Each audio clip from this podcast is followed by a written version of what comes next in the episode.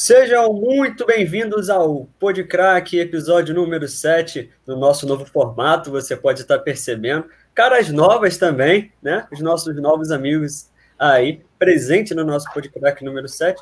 Eu sou José Roberto Coutinho, talvez você, o amigo ouvinte, já conhecia a minha voz, agora conhece também o meu rosto e também o rosto dos nossos colegas. Eu vou começar a apresentação um por um. Mudamos sim o nosso modelo, mas continuamos com as nossas tradições então, Henrique Lima, tudo certo, Henrique? Como foi de final de semana aí? Salve, rapaziada.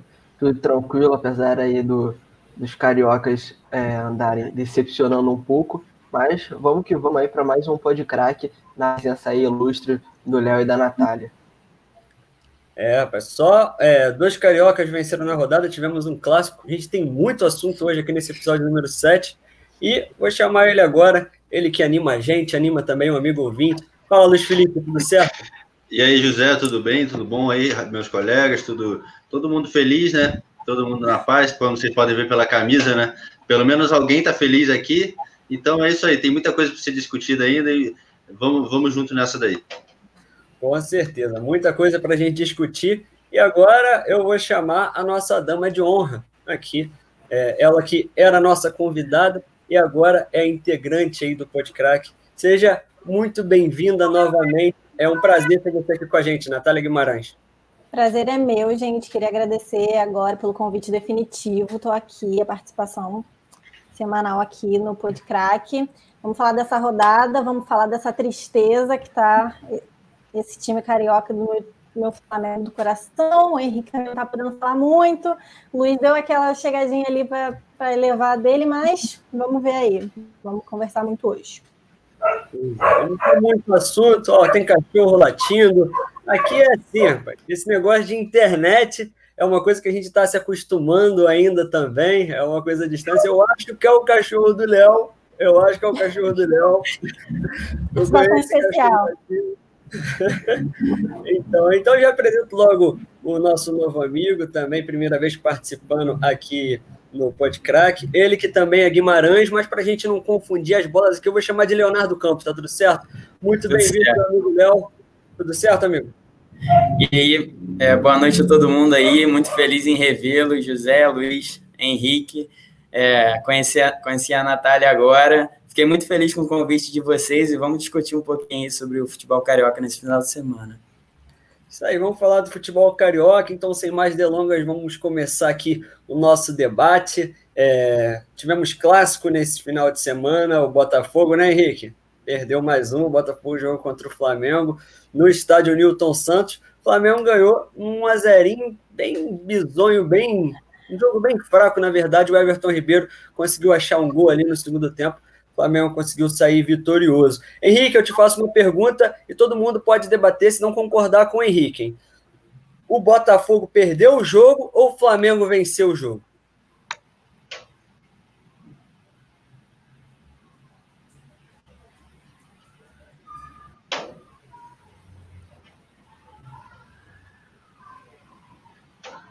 Henrique travou? Tá mudo, tá mutado, Henrique. Ah, é. O áudio, Henrique. Ah, coisa linda. ah, acontece. Que a gente vai com corte, é. então. Vamos na várzea. Boa, vai é, mas brincadeiras à parte, é, o Botafogo, é, o Botafogo não, não fez uma partida ruim na proposta que ele teve, né? Foi mais de se defender e, e buscar aí, o contra-ataque. Teve alguma oportunidade talvez aí na velocidade do Juan na volta do segundo tempo, porque o primeiro tempo do Botafogo é até os 10 minutos ia bem, e depois foi, foi um desastre. É, não conseguia é, sair jogando, sofria pressão do Flamengo o tempo todo, e o Flamengo é, tentou propor o jogo dele, né, com a posse de bola imposta aí pelo Rogério Senna, né, e foi tocando e girando a bola tentando encontrar algum espaço. A zaga do Botafogo é, não falhou até o gol do Flamengo, é, o Foster e o Marcelo Benevenuto estavam bem. Aí já no segundo tempo, no, numa infelicidade, talvez, do, do Marcelo, que não conseguiu dominar a bola que o Marcinho tocou para ele é, perto da grande área, acabou sendo dado pelo Gerson. que cruzou ali para a entrada da área para o Everton Ribeiro chapar e aí ele não perdoa. É a categoria aí do, do 8 do Mengão e, e marcou esse gol. Mas tirando essa falha, que para mim o Marcinho é um jogador que não deveria estar vestindo a camisa do Botafogo, ele já avisou que não quer renovar o contrato, então não faz sentido para mim um jogador que não quer renovar o contrato, que não quer seguir no clube, atuando. É, essa é a minha visão ah, vamos ver aí se vocês concordam, discordam ou tem para acrescentar aí. E foi mais culpa do Marcinho ou do Marcelo? Eu queria saber, quem quiser se posicionar aí quanto ao gol é, do Flamengo. A zaga do Botafogo falhou, mas foi mais culpa mais de quem ou não tem isso? Foi 50-50? O que, que vocês acham?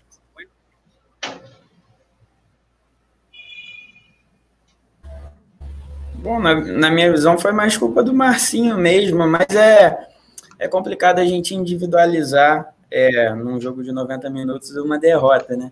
Mas o jogo foi parelho, o Flamengo não jogou bem, é, não vem tendo atuações tão convincentes. É, só que a, a, qualidade dos seus jogadores predomina, né?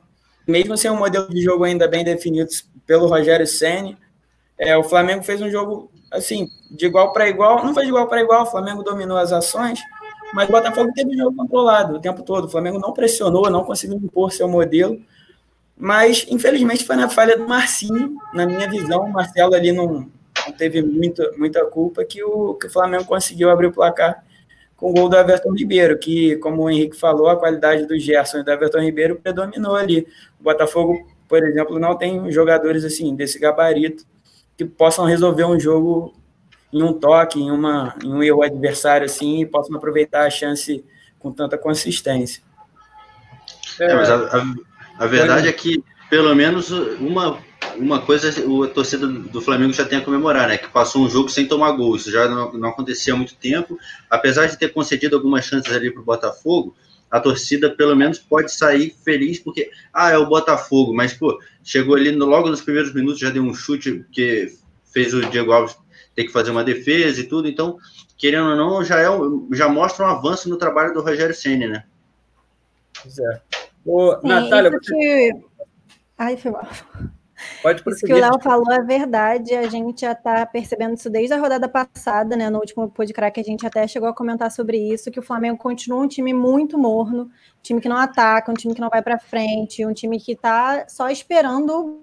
É, é isso que parece que está acontecendo. A gente tinha expectativa, né, de como a gente está lá em cima na tabela e o Botafogo é o penúltimo da tabela. A gente tinha expectativa de que fosse um jogaço, o Flamengo fosse reverter o que a gente estava na cabeça da, da, Libertadores, né? E não foi isso que aconteceu, infelizmente. É, o Alves ele fez sim boas defesas, mas eu acho que faltava chutar para o gol, faltava é aquilo a mesma coisa que a gente comentou no jogo passado. Arma jogadas incríveis e não finaliza. Então, arma jogada não, não faz gol. É, a gente não esperava né, que até mencionou outros campeonatos, 17, né, o Flamengo ganhou do Maranhão por 8 a 0 pela Copa do Brasil. A gente esperava um jogo minimamente parecido pelas posições do time na tabela, e na verdade não foi nada disso, né? Mas a gente vê sim, mas mesmo assim, eu acho que ainda não é tão considerável para o time que a gente tem, para o potencial que a gente tem. Ah, é verdade. A gente falou muito, o Henrique falou muito bem do Botafogo, o Léo soube, o, e, o, e o Luiz também soube complementar falando das duas equipes e da armação das duas equipes, a, a, diferença entre as duas equipes, e isso explica muito o resultado. Se o Flamengo não jogou tão bem, prevaleceu a força do seu elenco contra um Botafogo desarrumado, um Botafogo que tenta se encontrar e está tarde para se encontrar. E a Natália também complementou muito bem falando do Flamengo. Agora vamos continuar falando do Flamengo rapidinho, porque os números de Rogério Ceni e Domenech Torrent no início de seus respectivos trabalhos são bem parecidos. É, o Domenech também venceu o Coritiba, foi a primeira vitória do Domenech pelo Flamengo, foi contra o Coritiba é, no Campeonato Brasileiro. O Rogério também venceu o Coritiba e agora conseguiu uma vitória contra o Botafogo, vitória que o Domenech não conseguiu, já que o Flamengo empatou no primeiro turno por 1 a 1 com um gol de pênalti do Gabriel no finalzinho. É, a diferença é que o Flamengo do Rogério foi eliminado já de duas competições. Isso tem um peso muito grande, competições em que o Flamengo certamente saiu aí no prejuízo, é, financeiramente falando, foi eliminado da Libertadores e da Copa do Brasil. E eu queria saber de vocês qual é a diferença do início do trabalho do Domenech para o início do trabalho do Rogério Ceni e eu posso começar com você, Léo? Pode sim. É, antes de listar a diferença, eu vou listar a semelhança. Eles não tiveram tempo nenhum para trabalhar.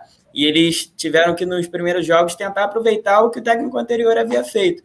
O Domenech, ele, no primeiro jogo contra o Atlético Mineiro, ficou claro que ele tentou já impor o, o modelo de jogo dele, que era completamente diferente do Jorge Jesus. É, apesar de os dois é, é, proporem um jogo positivo de dominação ao adversário. É, o Jorge Jesus usava um tipo de ataque, o, o Domenech já, já é da escola do Guardiola, o ataque posicional.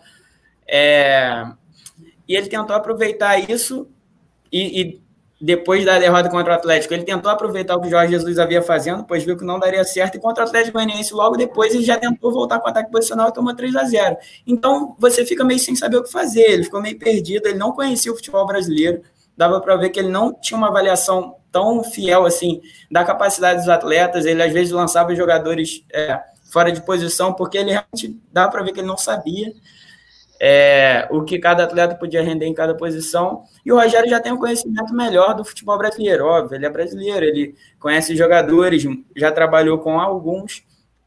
E, e ele, no início, tentou aproveitar o que havia do Domi e depois já tentou é, mudar o seu estilo. O Domi gostava de um jogo mais apoiado, o Rogério prefere um jogo mais direto.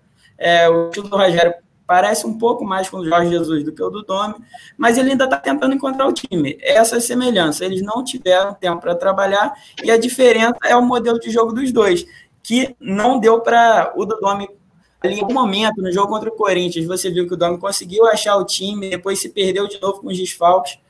E o Rogério Senna ainda está tentando encontrar um, uma forma de fazer o Flamengo jogar, uma forma de fazer os jogadores se sentirem confortáveis é, e, e extrair ao máximo de cada um. Eu acho que essa comparação aí ela tem, ela tem que se pesar também, porque o Rogério Ceni, enquanto, enquanto o Domi estava aprendendo sobre o Brasil e sobre o futebol brasileiro o, e, e, tentando implementar seu estilo de jogo, o Rogério Ceni agora só tem que implementar o estilo de jogo, porque querendo ou não, enquanto ele treinava no Fortaleza, ele já conhecia seus adversários, sabe como o Botafogo joga, sabe como o Atlético Mineiro joga, então ali ele só precisa conhecer o time do Flamengo e fazer o time jogar contra essas equipes. E agora, querendo ou não, essa, essa comparação é válida até aqui, até o Botafogo, que agora daqui para frente o campeonato do Flamengo é outro. O Flamengo agora é eliminado das duas competições, vai ter semanas livres para treinar, como teve essa agora por causa do adiamento do jogo do Grêmio. Então eu acho que isso vai fazer toda a diferença lá no final em comparar o aproveitamento do Domenech com o aproveitamento do Ceni. Olha, concordo 100%, gênero, número e grau com o que o Luiz falou. É, tava aqui já pensando em falar isso, ele foi, foi lá e falou. A gente está numa sintonia muito boa, Luiz. É, mas brincadeiras à parte, é, o trabalho aí que o Domenech fez no Flamengo deixou muito a desejar, é, principalmente é, com essa nova gestão aí que o Flamengo é, tem, foi buscar um treinador totalmente diferente do que era o Jorge Jesus. Trabalhos totalmente diferentes. Então já começou o erro por aí. Aí agora vem o Rogério Ceni, é, que também tem um estilo de jogo diferente, até por é, estar mais tempo no Brasil e conhecer como jogam as outras equipes e os jogadores que tem à disposição. É, eu acho que ele vai, vai ter muito mais sucesso do que teve o Domenech Torrente. É, a questão do sucesso acho que passa muito pelo tempo que ele vai ter de trabalho, né?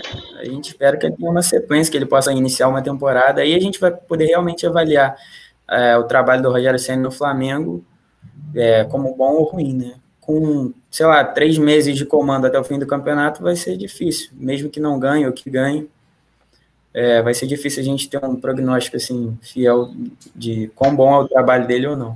É verdade. Outra semelhança é que a torcida do Flamengo, boa parte dela já está querendo a cabeça do Rogério Ceni também. O futebol brasileiro é uma coisa incrível.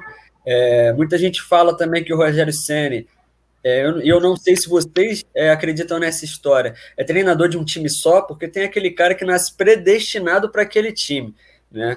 É, e o Rogério Ceni deu, se deu muito bem no Fortaleza nas duas passagens. No São Paulo, claro, era o início é, é, como treinador de futebol, não foi tão bem. No Cruzeiro também é, teve até os seus lampejos para alguns torcedores cruzeirenses, mas também não foi tão bem. E, por fim, agora chegou no Flamengo e está tendo um início de trabalho bem difícil, apesar de toda a força do Flamengo, o Rogério, como o Léo, o Luiz, o Henrique, a turma que disse, não encontrou ainda um modelo para esse Flamengo funcionar. A gente pode trocar a pauta, então? Tá tudo certo sobre Flamengo e Botafogo? Só queria apontar mais uma vez o Gustavo Henrique fazendo merda. Tá difícil, tá muito difícil. Acho que a, a única a única felicidade que o Flamengo teve com a expulsão dele é que ele não joga no próximo, mas tá difícil. Mais uma merda, mais um jogo, mais uma escolha também do Rogério para entrar um jogador que já tinha é, tido uma infelicidade no, no jogo passado, né? Só para pontuar realmente essa infelicidade dele, mas dessa vez acho que a galera ficou até mais feliz mesmo por ele ter sido expulso. Pois é, não só isso, ele não só foi expulso, como ele evitou o gol do Botafogo. O Lucas Campos provavelmente ele ia marcar o gol do empate. Então, esse é o jogo para colocar a estátua do Gustavo Henrique no ninho do Urubu. Você não acha, não, Natália? Não acho, não. Não acho, não, porque na verdade é tudo aquilo que a gente já mencionou, né? Talvez isso não fosse necessário se a gente já tivesse tido uma marcação anterior. Mas foi feio, foi feio demais, ainda mais porque estava muito perto da pequena área. Daqui o coração gelou mesmo.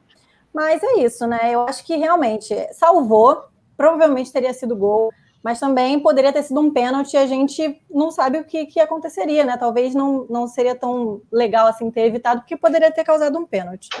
Mas, mais uma vez, fazendo besteira, talvez não fosse a melhor escolha de, do Sene, mas a gente fica aí na expectativa do próximo jogador, né? Já que ele não vai poder estar.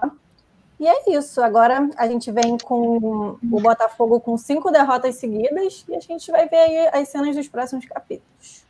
Vou... É, José, só para complementar, é engraçado que o Rogério Senna justificou a presença do Gustavo Henrique, não do Natan, ou do Nove, ou qualquer um outro, por causa da presença do Matheus Babi, mas o Matheus Babi não foi titular, então ele não, não deveria entender, realmente. É verdade, mas ele podia ter trocado só o nome, falado Pedro Raul, já que os treinadores é, que passam pelo Botafogo insistem ah, é um ou é outro, é um ou é outro. E eles têm características bem parecidas de fato. Eu vou aproveitar só um gancho da Natália, antes da gente pular para o Fluminense e deixar o sorriso aí no rosto do Luiz Felipe. Eu quero falar com o Henrique antes. Ô, Henrique, falando desse lance, o Botafogo teve uma chance aí de empate, rapaz. A, a falta ali na meia-lua, ou próximo à meia-lua, tá o Honda e o Calu na bola faltou faltou marra ali para o japonês, né, para pegar aquela bola. Todo mundo sabe que ele é um exímio cobrador de faltas e o Calu bateu mal para cacete, bateu no meio do gol, em cima do Diego Alves. O que, que você tem a falar desse lance? Pô, cara, quando a fase não é boa, não há santo que ajude, né? Então, então se o, o Honda batesse, a probabilidade de ir na barreira era 50%, de ir no gol no meio do gol era 25 e de entrar, sei lá, 25 também. Porque tava muito difícil para o Botafogo conseguir um golzinho.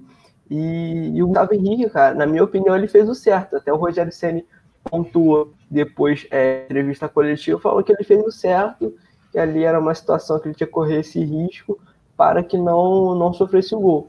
Então aí eu acho que o, o Gustavo Henrique está perdoado nessa, mas Então, beleza, falou, tá falado aí o Henrique, falou aí é, que a fase tá ruim de fato e a bola não entraria nem se fosse o Cristiano Ronaldo ali com a camisa do Botafogo batendo falta. Tá difícil aí para a torcida do Botafogo. Agora a gente vai trocar a pauta, vamos falar do Fluminense. Vamos falar do Fluminense, que eu não vou citar nomes não, mas tem gente aqui, não vou falar quem, que tá falando que o Flusão é o melhor time do Rio atualmente, né? Eu não vou falar quem, mas o torcedor do Fluminense teve uma notícia aí meio preocupante, né? O Odair Helma é, recebeu uma proposta aí do, do futebol árabe, do Emirados Árabes Unidos, e saiu fora, né? O Marcão vai ser o treinador até o final da temporada, a diretoria já confirmou isso. Mas antes vamos falar do jogo. O Fluminense venceu o Atlético Paranaense por 3 a 1 de virada no Maracanã. O Atlético Paranaense que vinha sendo também é, uma pedra no sapato do Flusão. Esse ano o Flusão é, mostrou quem manda de fato, ganhou no Paraná, ganhou no Maracanã e ganhou de virada no Maracanã, ô Luiz. Dois gols do MP, o moleque tá liso, hein? Pois é, tá jogando muito, né? Voltou a reencontrar o futebol dele, mas é isso, né? Fez um gol ali que claramente, porque como você citou o Odair, né? Aquele terceiro gol que o Nenê bate o escanteio para ele na entrada da área e ele já dribla o goleiro para chutar colocado no canto, aquilo lá é, sem dúvida é treinado, porque o cara se posicionar ali na, no cantinho da área para receber um escanteio não é uma coisa tão comum de se ver, né? Aí agora você vê um trabalho que estava dando certo, você falou, é o melhor time do Rio. Se é o melhor, eu não sei, mas que é o time ali dos 10 primeiros que mais está tirando, conseguindo tirar do seu elenco, isso sem dúvida, porque nem o torcedor mais otimista imaginava que o Fluminense fosse estar em quinto ali, de, depois do segundo turno, ainda disputando ali uma posição na Libertadores e tudo. E isso passava muito pelo trabalho do Odair, né? Um trabalho que tinha estava dando certo, perdeu umas peças, conseguiu repor com outras, mas é isso, né? Agora vamos torcer para o Marcão continuar, dar continuidade no trabalho. É um cara que, quando teve que substituir o Diniz lá atrás, quando o Fluminense precisou para sair da zona de rebaixamento, deu conta, conseguiu manter o time na Série A na rodada no ano passado, e esse ano vamos torcer, né? Porque se repetir as atuações como foi no jogo de ontem, a gente está muito bem servido para o resto do campeonato, porque ontem tomou o primeiro gol, conseguiu ir buscar o empate, o Nenê ainda perdeu um pênalti que o goleiro pegou, o Nenê não perdia um pênalti há mais de dois anos, né? Perdeu esse daí, perdeu esse daí no, no sábado, mas é isso. Agora é torcer para no final da temporada agora o rendimento não cair muito com a troca do treinador e vamos esperar. O próximo jogo agora é um clássico e torcer para o Fluminense conseguir se manter ali na zona da Libertadores. Léo e amigos, é, a gente vinha debatendo aqui nos últimos podcasts que esse, sobre esse Fluminense, né? Esse Fluminense que oscila bastante, que quando parece que vai, não vai, e quando parece que não vai, vai. A gente quer saber, começando pelo Léo, e depois vocês podem falar sobre o jogo também, sobre a saída do Odaí e no que isso pode acarretar aí na sequência do Fluminense no Campeonato Brasileiro. É, até onde esse Fluminense vai, Léo? É, agora é uma incógnita, né? Apesar de, como o Luiz falou, o Marcão tem um, um bom passado é, quando substituiu o Fernando Diniz, conseguiu tirar o Fluminense da zona, zona de rebaixamento, que era o objetivo, mas agora o objetivo é outro. O Fluminense está lá em cima. E para você manter o sarrafo lá no alto é muito mais difícil, né? É, o Odair hoje saiu talvez no seu ponto mais alto, talvez não, com certeza, no seu ponto mais alto na sua trajetória no Fluminense. É,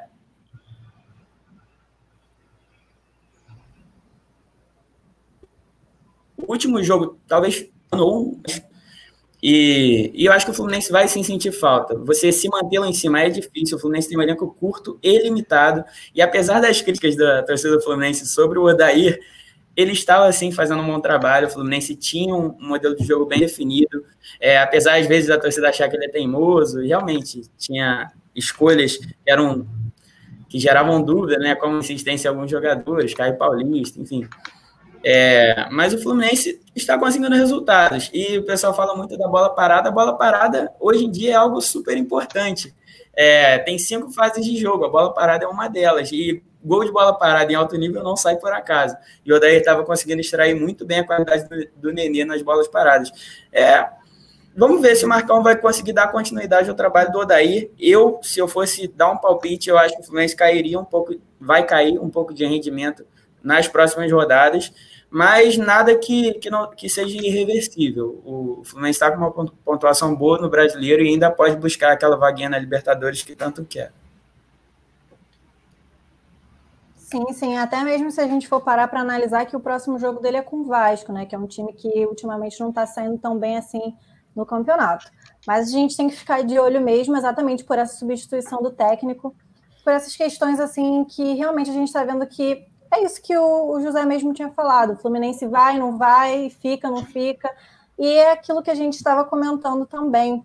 Agora a gente tem quatro times cariocas, dois estão lutando para sair da zona de rebaixamento e dois estão lutando pelo campeonato.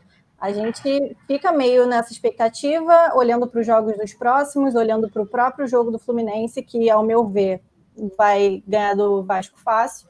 Mas é aquilo, a gente tem que acompanhar o jogo a jogo, porque é uma incógnita esse time mesmo.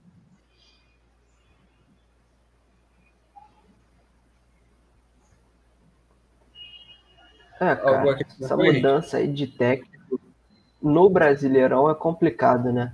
É, a gente tem um calendário muito complicado. É, para mim, acho que é o calendário difícil do futebol mundial. É, jogos aí é meio de semana, final de semana, e a mudança de um tempo no meio de campeonato é sempre muito complicado. E, e o Odair Helma vinha fazendo um excelente trabalho no Fluminense e acabou trocando é, talvez um brasileiro, uma Libertadores, por dinheiro. A Arábia Saudita é o, é, é o pé de meia dos jogadores e dos treinadores. Então, então, cara, a gente vai ter que ver como o Fluminense vai se portar diante disso. É, eu queria muito que o Odair tivesse é, dando sequência ao seu trabalho, como toda a torcida do Fluminense, mas agora já foi feito e torci aí para o Marcão é, conseguir pelo menos é, encaminhar o Fluminense para a Libertadores, que seria uma tarefa muito complicada, mas não é possível. Acho que o Fluminense é muito bem treinado e se ele conseguir manter é, o padrão de jogo, tem tudo aí para ir para essa Libertadores. E José, só fazendo um paralelo rápido, porque se você comparar com a situação do Vasco lá no início da temporada, por que, que o Ramon caiu? O Ramon caiu porque ele entregou para o torcedor uma realidade que não era do, do, do, elenco do Vasco, que era de topo da tabela, Libertadores e tal. Isso pode acontecer com o Fluminense também, porque o Odair entregou algo que o elenco apesar de estar tá conseguindo se manter, não é o torcedor do Fluminense não era para esperar no início do ano aquela Libertadores e tal, brigar por título, como a Natália falou. Então pode ser que uma eventual queda de rendimento vindo a acontecer, pode ser que frustre o torcedor e acabe até queimando a imagem do Marcão, que é um cara que é querido pela torcida, foi campeão brasileiro como jogador, tem uma vida inteira no, no, Fluminense, e aí vem aquelas histórias de ah, não, traz o Luxemburgo, traz um técnico estrangeiro, isso pode acabar trazendo um, um, ambiente político ali da torcida com, com o time que pode quebrar um pouco essa simbiose tão boa que está dando certo aí nesse campeonato, né? É, a questão do Odair sair, eu acho que também tem um pouco disso, porque a torcida do Fluminense já não morria de amores pelo Odair. Ele perde três jogos, pra, cai para o oitavo nono, não se classifica, não se classifica para a Libertadores, com certeza ele não teria seu contrato renovado ou, ou teria sido demitido.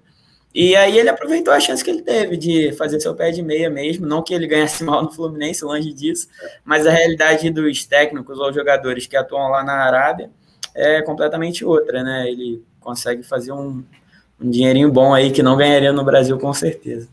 É, de fato, é, é difícil atualmente você brigar é, financeiramente falando, na verdade é impossível, pelo menos ao meu ver, com, com o futebol árabe ou até mesmo com boa parte do futebol asiático, a gente fala muito de Europa, mas esses caras têm um poder financeiro muito grande e não só levam os nossos craques, é, como também levam os nossos treinadores. Olha aí, o Odaí vai brilhar no Emirados Árabes Unidos, né, Luiz?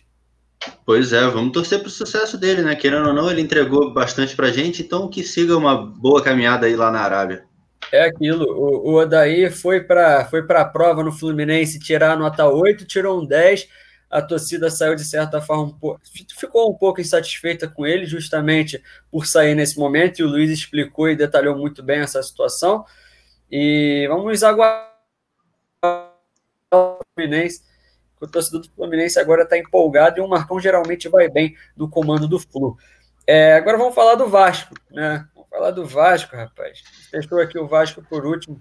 É, não foi de propósito, vale lembrar, a gente sempre segue a ordem cronológica aqui dos acontecimentos, dos jogos. O Vasco foi ao Sul, levou uma lapada do Grêmio, é, teve chimarrão e tudo, Renato Gaúcho fazendo dancinha, o Grêmio botou quatro no Vasco do Pinto e ficou estreita a parada lá no Sul.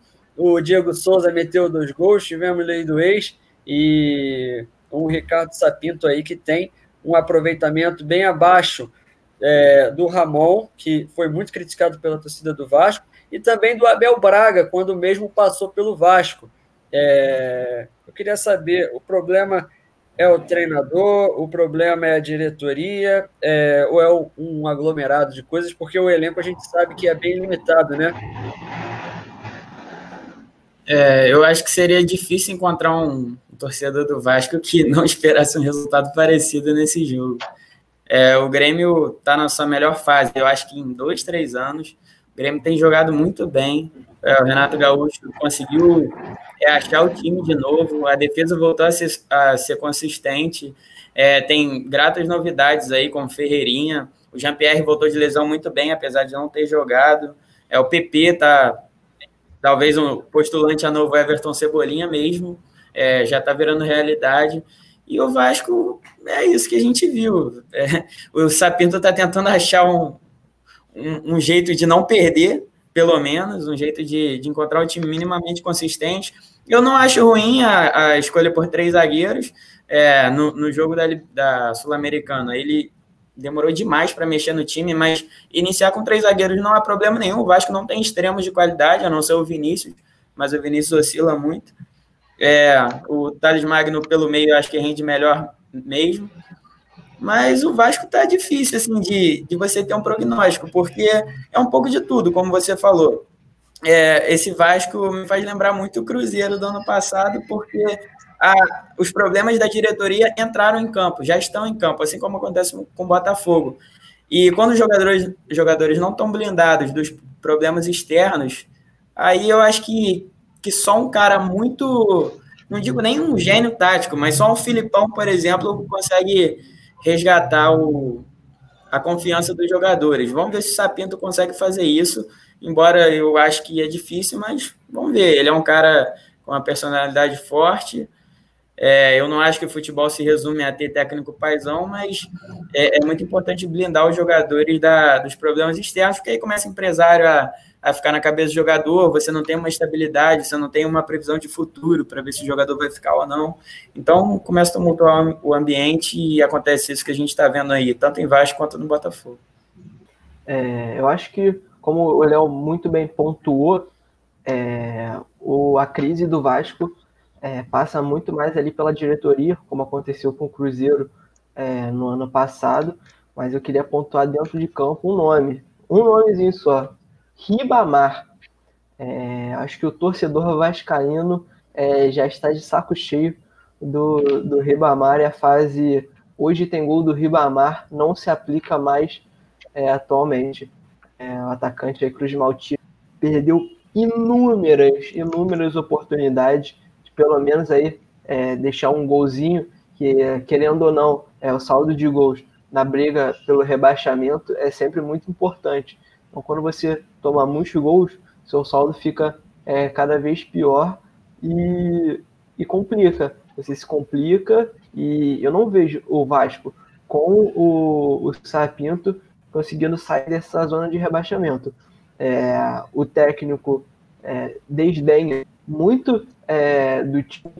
Eu acho que as declarações que ele dá é, pós-jogo influenciam muito nos bastidores, principalmente. Então vai ficar complicado aí o Vasco sair de, dessa zona da degola é, com, com um técnico desse gabarito, viu? É, a proposta dele não vem dando muito certo, né? Como o Léo falou, o problema não é jogar com três zagueiros, é, o problema é não atacar. É, é se é ir para a arena do Grêmio e tentar ficar ali como o esporte do Jair Ventura, né? Fechadinho, fechadinho, tentar um ataque, um negócio, mas aí tem, conseguiu durante os primeiros 40 minutos, mas aí quando toma um gol, precisa sair, aí não tem solidez para recompor e tudo, e acaba tomando 3, 4, e se tem uma lei que funciona, é a tal da lei do ex, né? E nisso o Diego Souza não perdoou, foi, fez dois gols e a engrenagem do Renato está voltando a funcionar. O Grêmio está jogando muito bem, já completou aí 16 jogos sem derrota no Brasileirão, só perdeu três jogos no campeonato e está se consolidando aí como um possível candidato ao título, né? E o Vasco, lá na arena deles, era tentar pelo menos sair com empate, mas saiu com uma vergonha mesmo e com o técnico sendo ainda mais contestado, né? Mas até analisando com uma ótica da torcida do Grêmio agora, a gente vê um jogão, né? Um jogão, um jogo muito bonito para a torcida tricolor, dois gols anulados, e ainda arrisco a dizer que o Vasco só não toma mais por culpa do próprio Grêmio, porque foi um jogaço, um jogo tecnicamente fácil. O Vasco não mostra um elenco muito bom para voltar e ter mais força para poder sair dessa zona. O Sapinto mesmo nas entrevistas ele fala que ah, a gente está lutando, a gente está tentando, só que é muito difícil, todo mundo sabe, ainda mais os próximos jogos do Vasco. Mas é aquilo, né? Futebol é por jogo. A gente não vê um elenco muito bom, a gente não vê gol do Ribamar, como o Henrique falou, a gente não vê nada do Vasco. É um time muito fraco. E a gente fica nessa expectativa aí dos próximos jogos, a gente vai analisando, vai vendo a escolha dos próprios jogadores, quem fica no banco e quem não. E é isso, foi um jogaço, jogaço para o Grêmio, a torcida com certeza ficou extremamente feliz. Isso. É, e falando do Sapinto, é, eu acho que ele. É, o Vasco surfou na onda dos técnicos estrangeiros, mas não surfou muito bem, porque ele é de outra prateleira é, se comparado com os outros que eram para o Brasil. O Abel Ferreira apresentava um, um, trabalho extremamente promissor no PAOC. O Abel Ferreira era um dos técnicos portugueses mais promissores e o Palmeiras foi buscá-lo. O Jorge Jesus já tinha uma carreira consolidada, é, multicampeão pelo Benfica. É, o próprio Paulo Bento, que veio anos atrás, ele ex-treinador da seleção de Portugal. E o, o Vasco contratou um cara, acho que minimamente por ser português, porque deu para ver que não houve avaliação nenhuma, assim, técnica de se ele seria bom para o Vasco ou não. Mas agora ele já está aí, vamos ver se ele faz isso, se ele consegue achar um time, consegue, mesmo um futebol horrível, que ele encontre alguma forma de obter resultados. Que é isso que o Vasco precisa para não ir para o seu quarto rebaixamento. É, parece que a diretoria do Vasco levou o próprio hino muito ao pé da letra, né? Tu tens o nome de um heróico português. Aí eles acharam que o Ricardo Sapinto ia salvar aí o Vasco de tudo, ia levar o Vasco para a Libertadores, mas não é assim que a banda toca, né? O Vasco tá atolado ali e o Léo é, tá participando pela primeira vez com a gente, a Natália está participando pela segunda vez, mas o Luiz e o Henrique sabem bem, né? Quando o Henrique falou que o Flamengo ia passar fácil pelo Racing, a gente deu uma cornetada nele é, no off, e eu tô nessa, batendo nessa tecla que o Vasco não cai, que o Vasco não cai, mas tá difícil, eu tô quase mudando de opinião, porque a coisa tá difícil. Alguém mais quer acrescentar sobre o Vasco, sobre o confronto de ontem? Oh, sobre o Vasco não, José, mas ah, como aqui a gente faz tudo, saiu uma informação aqui ó, do Vitor Lessa da Rádio Globo CBN, que o zagueiro Digão do Fluminense é outro que pode estar de saída. Tem uma proposta de um time da Tailândia e o, tem contrato até 2022 e pode estar de saída junto com o técnico aí. Ou seja, mais uma baixa para a torcida tricolor, né? É, mais uma baixa em, em um sistema que foi bem contestado pela torcida do Fluminense ao longo do ano, que é na defesa. É, o Digão era um dos homens aí de, de confiança é, da torcida do Fluminense por boa parte. E outra vez a gente continua aqui é, falando né, sobre a força do futebol é, asiático, do futebol árabe, financeiramente falando. Então vamos ver aí as cenas dos próximos capítulos. Já já a gente volta a falar sobre os quatro grandes do Rio. Agora a gente vai falar um pouco sobre a Série C do Campeonato Brasileiro. O Volta Redonda jogou a sua última partida na terceira divisão nesse ano, jogou contra o Londrina, né? O jogo foi no Rio de Janeiro. O jogo foi 2 a 2 um jogaço. O... Foi a última rodada da Série C de fato. O Volta Redonda ficou na sexta posição do Grupo A, com cinco vitórias, oito empates e cinco derrotas em 18 jogos. Ontem teve o gol de novo aí do, do Fala Fino. Vocês provavelmente conhecem aí o Fala Fino, que ficou famoso aí é, no América do Rio. O rapaz canta bem demais. E foi isso. Volta Redonda agora se despede. É, mais uma vez na terceira divisão do Campeonato Carioca, iniciou muito bem, mas não foi dessa vez que o Voltaço conseguiu voltar para a segunda divisão do Campeonato Brasileiro, lugar onde já esteve ainda nesse século. É... Na Série D, a Cabo Friense é o único time, o único representante vivo do Rio de Janeiro.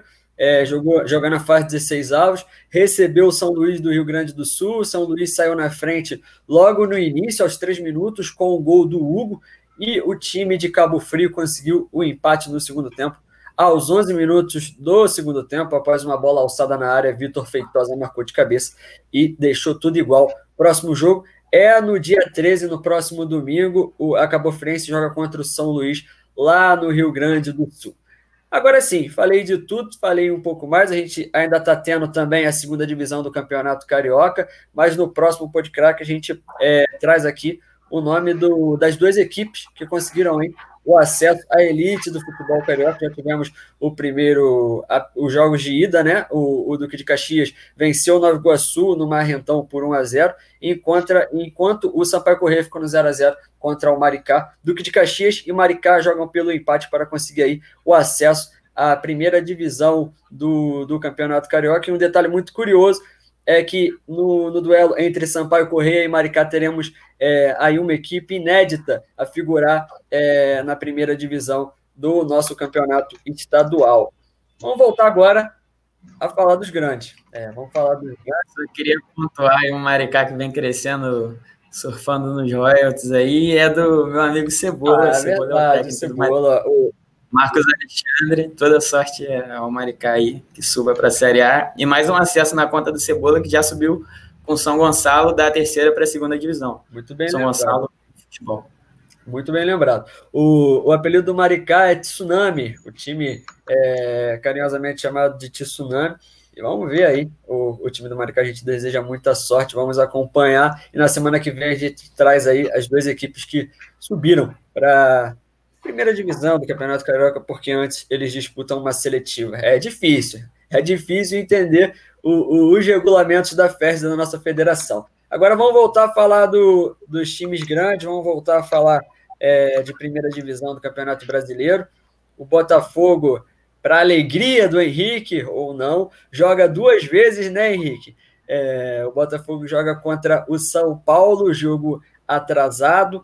É, pela 18ª rodada, ainda no primeiro turno, joga contra o São Paulo no Morumbi e joga contra o Inter também fora de casa.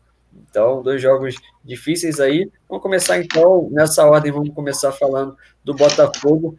É... Eu vou querer o palpite de vocês. Vamos fazer um bolão aqui é, das partidas, começando por São Paulo e Botafogo. Não precisa explicar o porquê, só falem os resultados que eu vou anotando tudo aqui Começando por você, Henrique, São Paulo e Botafogo. Então, eu vou de 2 a 1 um, no clubismo. Acredito aí que o Botafogo consiga fazer é, um golzinho. É, mas tirando a parte do clubismo, eu iria de 2 a 0 Mas como eu vou ser um pouco clubista, eu, meu pitch final vai 2 a 1 2 a 1 para quem? Pro São Paulo. Ah, eu não tenho nem condição de sonhar com o Henrique às vezes, rapaz. Eu fico assustado porque a gente tem uma maneira bem peculiar de torcer. A gente é bem parecido nisso. Se fosse São Paulo e Náutico, eu ia falar 3 a 0 Náutico, não tem papo. Não tem papo. É, Luiz Felipe, São Paulo e Botafogo. É o, é o líder contra o futuro Lanterna, né? Então acho que vai ser 3 a 0 uma vitória fácil para o São Paulo e vamos ver, né? Vamos aguardar. Beleza. Léo? Vou de 2 a 0 para o São Paulo. São Paulo está com uma sequência de jogos aí pesada. Eu acho que não vai jogar como vinha jogando, assim como não, não teve uma atuação tão boa nesse, nesse final de semana, mas conseguiu o resultado. É, eu acho que o Botafogo vai melhorar, gente. Eu, eu não tenho. Eu acho que o Botafogo está preocupando menos que o Vasco, para ser bem sincero. Mas eu vou de 2 a 0 São Paulo. Natália? Vou de 2 a 0 também, porque eu acho que sim, o Botafogo não é um, não é um time que está também tão complicado assim, não. É um time que vem aí mostrando também, até mesmo nesse último jogo a gente até viu que não foi um time inexpressivo, não, não perdeu horrível também, não. Então, para mim, 2 a 0 também. 2 a 0 São Paulo. Beleza, eu vou fechar com o Luiz Felipe, eu vou de 3 a 0 São Paulo. Eu gosto de vocês por causa disso. Eu falei aqui, gente, vamos falar o resultado, não preciso explicar porquê, mas vocês sabem tanto do nosso futebol carioca que vocês falam porquê e falam muito bem. Então tá tudo certo. Primeira fase foi feita aí. Vamos falar do Botafogo de novo. Inter e Botafogo, vai, Henrique. Um a um. O Inter aí tá, tá mal, acredita aí que o Botafogo consiga pelo menos esse empate aí no Sul. Vai ser de quanto o empate? Um a um. Um a um, beleza. Luiz Felipe. Acho que 2 a 1 um, Inter. 2 a 1 um, Inter, tudo certo. E você, Léo? É, o Botafogo vai impor mais uma derrota ao Abelão cheio de paixão e vai gerar crise no Inter. Vai ser 1 a 0 o Botafogo. 1 a 0 Botafogo, Léo mais ousado. Você, Natália? Eu vou colocar um a um, mas só porque eu, eu tô, tô vendo aí que o Botafogo também não vai ser tão ruim assim, não. O Inter também vem empatando nos últimos dois jogos, então a gente não sabe muito bem como é que tá isso aí. Será que vai ser mais um empate pro Inter? Vamos ficar de olho. É, vamos ver. O Inter também tá, tá andando mal das pernas aí. como o nosso amigo Luiz costuma dizer. E o Abelão não está muito bem lá, mas o Botafogo está fazendo força, está fazendo uma força. Ó, não tô, não tô colando de você não, tá, ô Luiz? Mas vai ser 2x1 um Inter também. Vou concordar com você, vai ser 2x1 um Inter. Beleza. Vamos agora pro, pro Flamengo. Vamos tirar um sorriso aí do rosto da Natália. Flamengo e Santos, o, o Henrique. Olha, vai ser um jogo bem complicado aí. Acho que os ataques vão prevalecer e vai ser um 2 a 2 Bom, bom resultado. Vamos, Luiz Felipe. Eu acho que o Flamengo ganha porque tá, é, vai com tudo para cima do Santos. E o Santos tem o Grêmio né, na Libertadores, e talvez poupe alguns jogadores e tudo.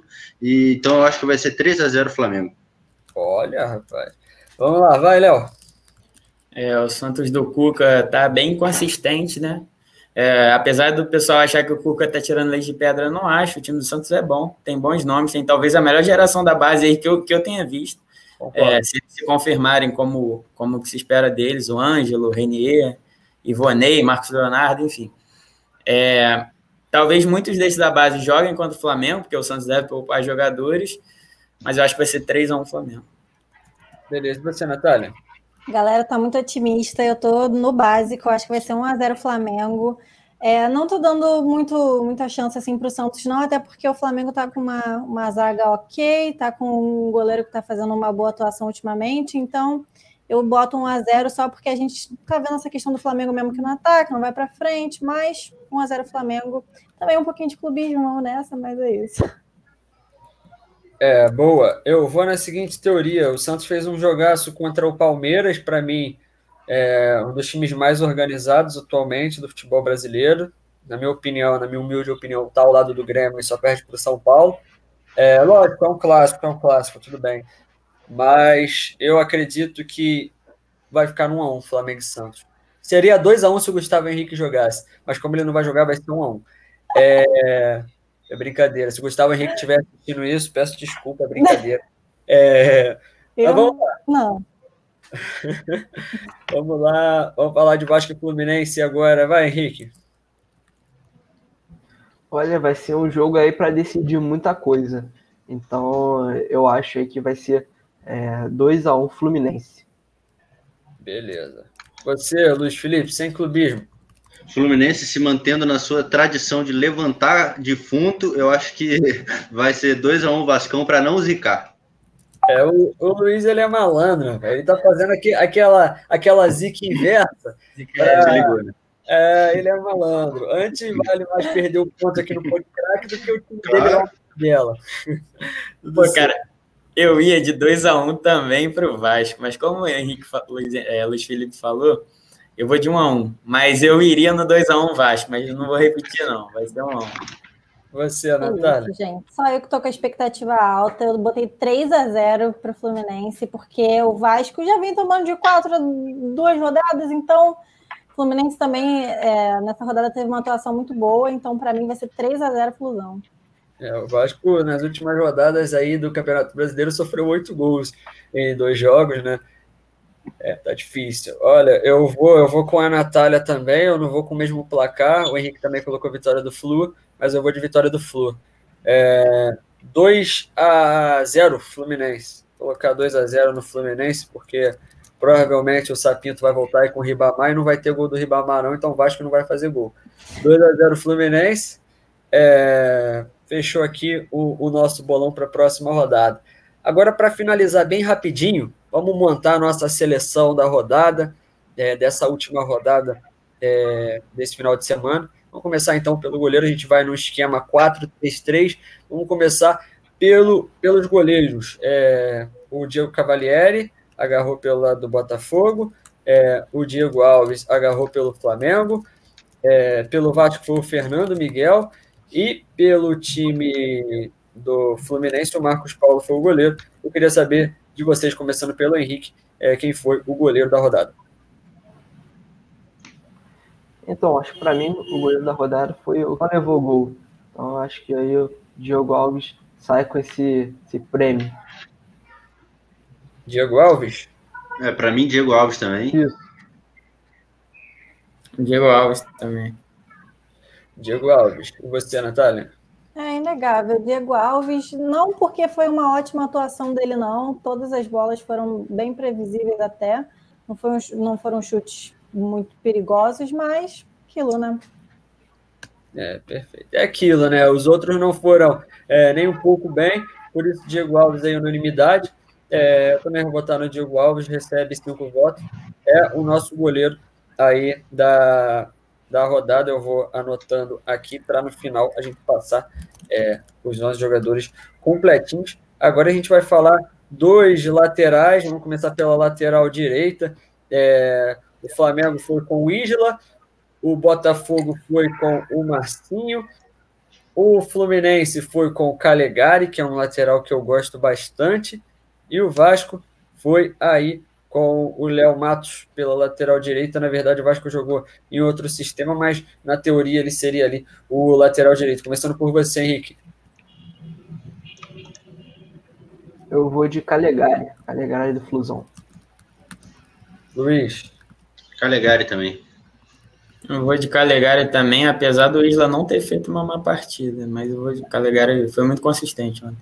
É, exato, exato. Eu iria até votar no Isla, mas também concordo. Pode votar no melhores...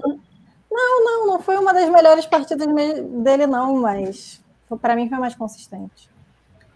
É, de fato, o Calegari foi. O, o, o Vasco, de uma maneira geral, foi, foi um time apático, não dá para salvar ninguém. É, o Marcinho fez aquela lambança. O Ívila teve uma atuação bastante discreta. E o Calegari sempre muito bem, um bom roubador de bolas. Não tem a lateral direita como origem. E novamente foi muito bem um jogador que faz muito bem aquela função. E quando não tem um dia tão bom, consegue fazer o feijão com arroz. Vamos falar da lateral esquerda. Vamos pular para a lateral esquerda. O Flamengo jogou com o Felipe Luiz. O Botafogo jogou com o Vitor Luiz. É, o Vasco jogou com o Neto Borges, enquanto o time do Fluminense atuou com o Mito Egito. Então eu queria saber aí, é, começando por, por você, o Henrique. Então, eu poderia muito bem votar aí no, no Gidão pelo meme, mas que também fez uma boa partida, mas eu vou de Felipe Luiz. Você, Luiz? Vou de Felipe Luiz também, porque não dá para votar em Egídio, não. Aí, Léo. É, eu vou de Felipe Luiz. É talvez o melhor jogador do, do Flamengo na era Rogério Senna até agora. Ele tá, vem jogando muito bem. Apesar de também não ter sido a melhor partida dele, mas vou, vou votar nele. Felipe Luiz também. É, eu vou, eu vou de Egídio. Eu sei que o Egídio já perdeu, mas eu vou do Egídio. O Egídio deu uma assistência para o Marcos Paulo. E apesar do Felipe Luiz ter, ter sido bem seguro, é, como vocês bem disseram, não foi a melhor partida deles, mas como a gente vive aqui um sistema bem, bem, bem democrático, bem mais democrático que o nosso país, Felipe Luiz conseguiu aí vencer com quatro votos. Vamos agora à nossa dupla de zaga. Eu vou bem devagarzinho aqui para a gente poder acompanhar, para ninguém se perder. Então vamos lá, vamos começar aí pelos zagueiros que atuam pelo lado direito. O Flamengo foi com o Rodrigo Caio, o, o Botafogo com o Marcelo Benevenuto. É, o Fluminense atuou com o jogador que foi o Lucas Claro, né? Enquanto o time do Vasco, o Vascão, que tomou de quatro lá no Sul, atuou aí com o zagueiro que foi o, o Miranda. Na verdade, o Vasco jogou com, com uma linha de três zagueiros, né? O Miranda, é, o Marcelo Alves e o Leandro Castan, mas como o Marcelo Alves jogou centralizado, a gente vai deixar ele de lado por conta do nosso sistema. Então, são essas as opções, começando por você, Henrique. Então, eu vou aí de Foster e Rodrigo Caio. Vai, vai, vai, Luiz. Eu vou de Lucas Claro e Rodrigo Caio. Beleza. Acompanha o Luiz, Lucas Claro e Rodrigo Caio. Você, Natália?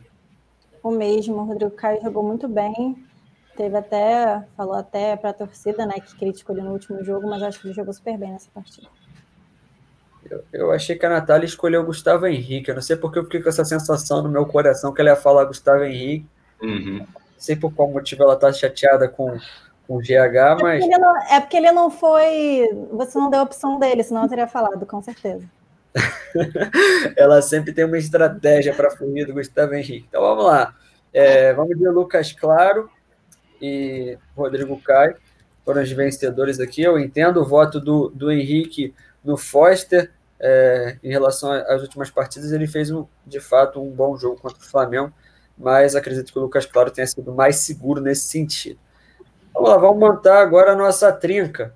Né? A gente vai atuar com, com, com um volante e depois vai colocar dois meias. Eu acho que assim seria um pouco mais democrático. Vamos lá, o Flusão, no Fluminense eu coloco aí o Hudson para vocês terem como escolha. É, já no time do Botafogo, é, a gente fica com o Caio Alexandre. No time do Flamengo, a gente fica com o jogador que é o William Arão. Enquanto no Vasco, o Marco Júnior. Façam as suas escolhas aí para volante. Henrique? Olha, complicado, hein? Mas eu vou ali no, no Hudson. É, dessas opções aí eu vou de Hudson também. Uhum. É, eu vou de Arão. Ele fez uma partida segura, se recuperou do pênalti perdido. Ele não foi mal, não, na minha visão. Vou não, vou de Hudson. Não foi uma das melhores do Arão para mim, não. Beleza. É, o Hudson, então, ganhou dois votos, né? Da, do Luiz e da Natália. Ah, não, do Henrique também, né? Foram três votos. O Léo foi de William Arão. E eu vou eu vou de Hudson. Eu achei que, que o Arão também fez uma boa partida, ele não foi mal. O Caio Alexandre também, para mim, não fez é, uma partida tão, tão apagada. O Marco Júnior também não, mas o Vasco no todo foi, foi de fato bem apagado. Então a gente vai ficar com o Hudson aí como o nosso volante. E agora a gente vai com dois meias. Vamos com os nossos dois meias para a seleção carioca. Vou colocar aqui um do Botafogo. Do Botafogo é... pode ser o Honda, né? Que é um jogador que, que joga na teoria como volante, é, muitas vezes na prática também, mas é, tem jogado mais adiantado do que no início pelo Botafogo. É, no Flamengo, a gente vai de De Arrascaeta. Ou melhor, não, é sem justo, né? Tem o De Arrascaeta e o Everton Ribeiro. É, enquanto pelo Botafogo a gente tem o Honda e o Bruno Nazário. Vamos colocar o Bruno Nazário na meiuca. É, pelo lado do, do Vasco da Gama, a gente tem o Benítez e o Thales Magno, que jogou um pouco mais é, recuado. E pelo Fluminense, a gente tem aí o vovô, o Nenê, né? E, e, o jogador que poderia chegar ali um pouco mais próximo dele, que foi o Michel Araújo. Façam suas escolhas, podem escolher aí dois meias entre esses que eu falei. O, o, o Luiz Felipe deu uma ideia aqui do Gerson, é, então vocês também podem escolher o Gerson, podem ficar à vontade, conversando com você, Henrique. Então, é, eu vou escolher o Nenê, fez uma boa partida mesmo, é, com o pênalti perdido, e eu vou de ideia Rascaeta. É, nessa rodada eu escolheria Nenê e Everton Ribeiro, por, por causa dos gols, né? O Nenê fez gol, apesar de ter perdido pênalti, mas eu achei interessante ressaltar o Gerson, porque ele rouba a bola do Marcinho e dá o passe para o Everton Ribeiro. Então, é um volante que tem presença na área e tudo, então é interessante destacar também a presença dele aí. É, se eu pudesse montar, eu iria de Nenê, Everton Ribeiro e Gerson, mas tem que escolher dois, eu, eu adiantaria o Everton Ribeiro, mas eu vou de Nenê e Gerson. Eu vou de Nenê Arrascaeta, acho que foi uma partida muito boa para ele, mesmo. O, Gerson, mesmo o Everton Ribeiro tendo feito gol, o Gerson roubado a bola, o Gerson é um jogador que nas duas últimas partidas ele vem jogando bastante, jogador que tem como característica a corrida, que é essencial nele, então, mas mesmo assim, para mim, ficou Arrascaeta e o Nenê, Arrascaeta também jogou muito. Então vamos lá, o Nenê foi unanimidade, o Nenê já está no nosso time, eu me perdi... É, de fato, eu me perdi um pouco aqui nas contas, é o, o Gerson foi votado duas vezes ou eu estou enganado? Eu Luiz, votei um. Não, eu votei Nenê e Everton. Foi o Arrascaeta. É. Nenê e Everton, Luiz? Uhum. Acho que deu Nenê e Arrascaeta, porque Nenê o Henrique... Arrascaeta. É. Eu, eu iria decidir, mas aí eu iria empatar. Eu ficaria com Everton Ribeiro. Mas então vamos de Arrascaeta, só para não complicar aqui, para a gente não mudar o nosso sistema.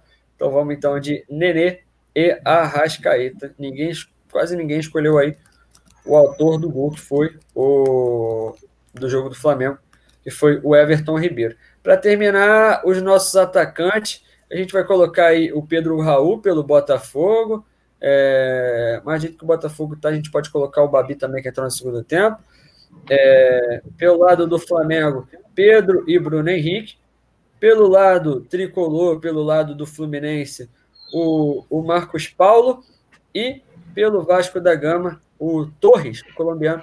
Torres, escolham aí é, três atacantes entre esses que eu falei para montar aí a nossa seleção finalizar a nossa seleção. Ah, não, ainda falta o treinador, mas para finalizar o time no papel. Então, eu vou de Marcos Paulo como unanimidade, para mim jogou muito. É...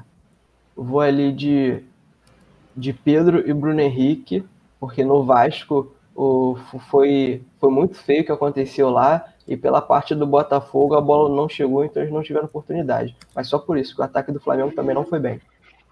É, para mim também é a mesma coisa. Marcos Paulo, Pedro e Gustavo Henrique. E Bruno Henrique. Gustavo tá, Henrique não. Tá, tá com Gustavo Henrique na, na cabeça.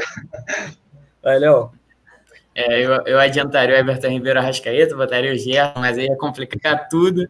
Então, cara, o Marcos Paulo é unanimidade e vai ter que ser os dois do Flamengo, assim, dentre esses que sobraram, não tem, não tem dúvida.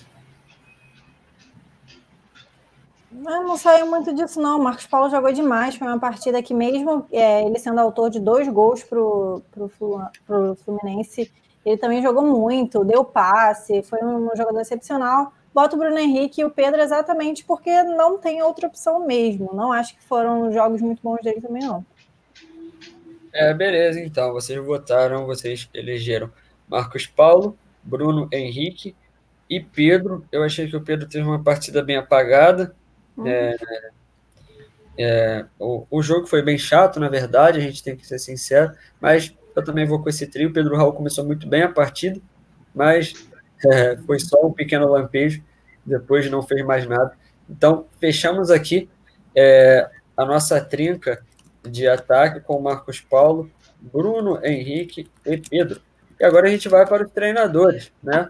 O Flamengo, a gente tem as opções aí do Flamengo com o técnico Rogério Senna, o, no time do Botafogo, tá difícil de técnico lá no Botafogo, né? Não foi o Barroca é, que, que, assumiu, porque está com, com a Covid-19. Você pode me lembrar aí, o Henrique, porque a gente acontece, né? Esquecer o nome do, do rapazinho que ficou lá na área técnica do Botafogo. Eu posso pegar para você agora. Então me lembre foi o Felipe Lucena. Isso mesmo, Felipe Lucena, exatamente. Muito obrigado aí ao Henrique Sabe Tudo de Botafogo. Não me escapou aqui, mas eu sei que vocês vão me perdoar, porque tá difícil falar de treinador do Botafogo, né? É, tá complicado. É, o Vasco teve o Sapinto e o Fluminense, o Odair Helma, a última partida do Odair Helma aí pelo Fluminense. Eu quero saber quem foi o melhor técnico da rodada, Henrique. Odair Helma, sem sombra de dúvidas. É, menção, menção honrosa aí, até pela saída e pelo que. Por ter recuperado o futebol do Marcos Paulo, eu acho que o Odair merece nessa rodada. É, o Odair, no seu jogo de despedida, o Fluminense teve uma das melhores atuações aí no ano. Sem dúvida, é o Odair. Eu acho que é unanimidade, né, o Odair. Fechou. O de Odair Helman, então. Vou escalar aqui a nossa seleção que ficou assim: no gol, o, o Diego Alves, na lateral direita, aí abrindo o sistema defensivo, o Calegari, ao seu lado, Rodrigo Caio e Lucas Claro, e na lateral esquerda, Felipe Luiz. No meio de campo, uma trinca com três jogadores com o Hudson como volante, e Nenê e Arrascaeta como os nossos dois meias, e no ataque, um ataque aí que marcou dois gols na rodada, que só um jogador fez, foi o Marcos Paulo, é, e ao lado do MP, o Bruno Henrique e o Pedro. E o treinador foi o Odair Helman. Então, fechada aí é, a nossa seleção carioca para essa rodada e também nossa, as nossas pautas aqui para o programa de hoje. É, gostaria muito de agradecer a vocês. É, esse novo modelo Eu espero que, que dê muito certo, que, que a gente também mate um pouco da saudade. Muitos aqui, na verdade, a maioria eu nem conheço pessoalmente, então é uma forma também de a gente se conhecer melhor.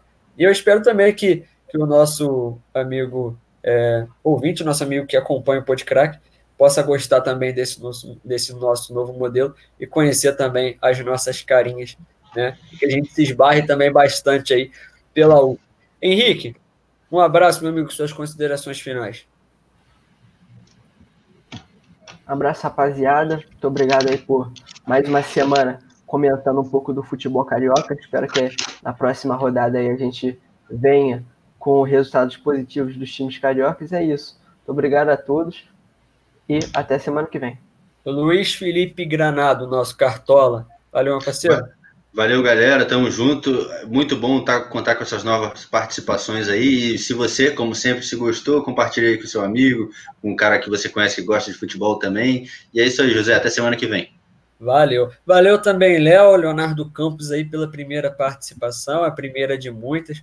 Como sempre, é uma enciclopédia do futebol. Esse menino sabe muito de futebol e vocês vão ter o prazer de, de acompanhar nessa é, nossa nova jornada aí o quanto ele sabe. Valeu, Léo, muito obrigado, cara. Pô, valeu, José, valeu a todo mundo. É, fiquei muito feliz com o convite e eu já acompanhava o Pod, o Podcrack e foi um prazer participar. E é isso. Beleza, a participação do Léo aí, a primeira de muitas, como eu já disse. Muito obrigado também à nossa dama de honra aí, a nossa flamenguista roxa, Natália Guimarães. Sempre um prazer. Suas considerações finais, Natália. Ah, queria muito agradecer, de verdade. Mais uma vez aqui, agora, né, com a minha dupla nova, o Léo. A gente. Tá... Eu falo por mim, né? Eu tô muito feliz, de verdade, fazer parte disso. É um assunto que eu gosto muito, com pessoas muito agradáveis, e é isso. Espero que, que consiga fazer comentários positivos, seja tão legal como está sendo agora. Precisamos disso, né, Natália? Comentários positivos. É, estamos passando por um momento bem difícil, mas a gente tem a perseverança e a confiança de que logo tudo isso vai passar. Eu vou agradecendo também a presença de todo mundo, fico muito honrado de estar aqui com vocês e também é, mandando um abraço para você que ficou com a gente até o final aqui. Eu sei que às vezes a gente fala muita besteira e vocês podem cornetar, pode ficar à vontade. É, eu gosto muito desse sistema democrático que o Podcrack cria onde você pode comentar aí, pode xingar todo mundo e que a gente vai, vai ficar feliz da vida pela audiência de vocês. Vou mandando um abraço, como o Luiz Felipe disse, compartilhe com todo mundo, compartilhe com seu amigo, com o cachorro, com o periquito, com o papagaio, com o namorado. Se tiver mais de uma namorada, pode compartilhar também. Eu não aconselho que tenha, mas pode compartilhar também. E é isso, galera. Pode crack número 7 vai ficando por aqui. Eu sou José Roberto Coutinho. Esses são os meus amigos. Um abraço e até a próxima. Valeu! Valeu, galera. Um abraço.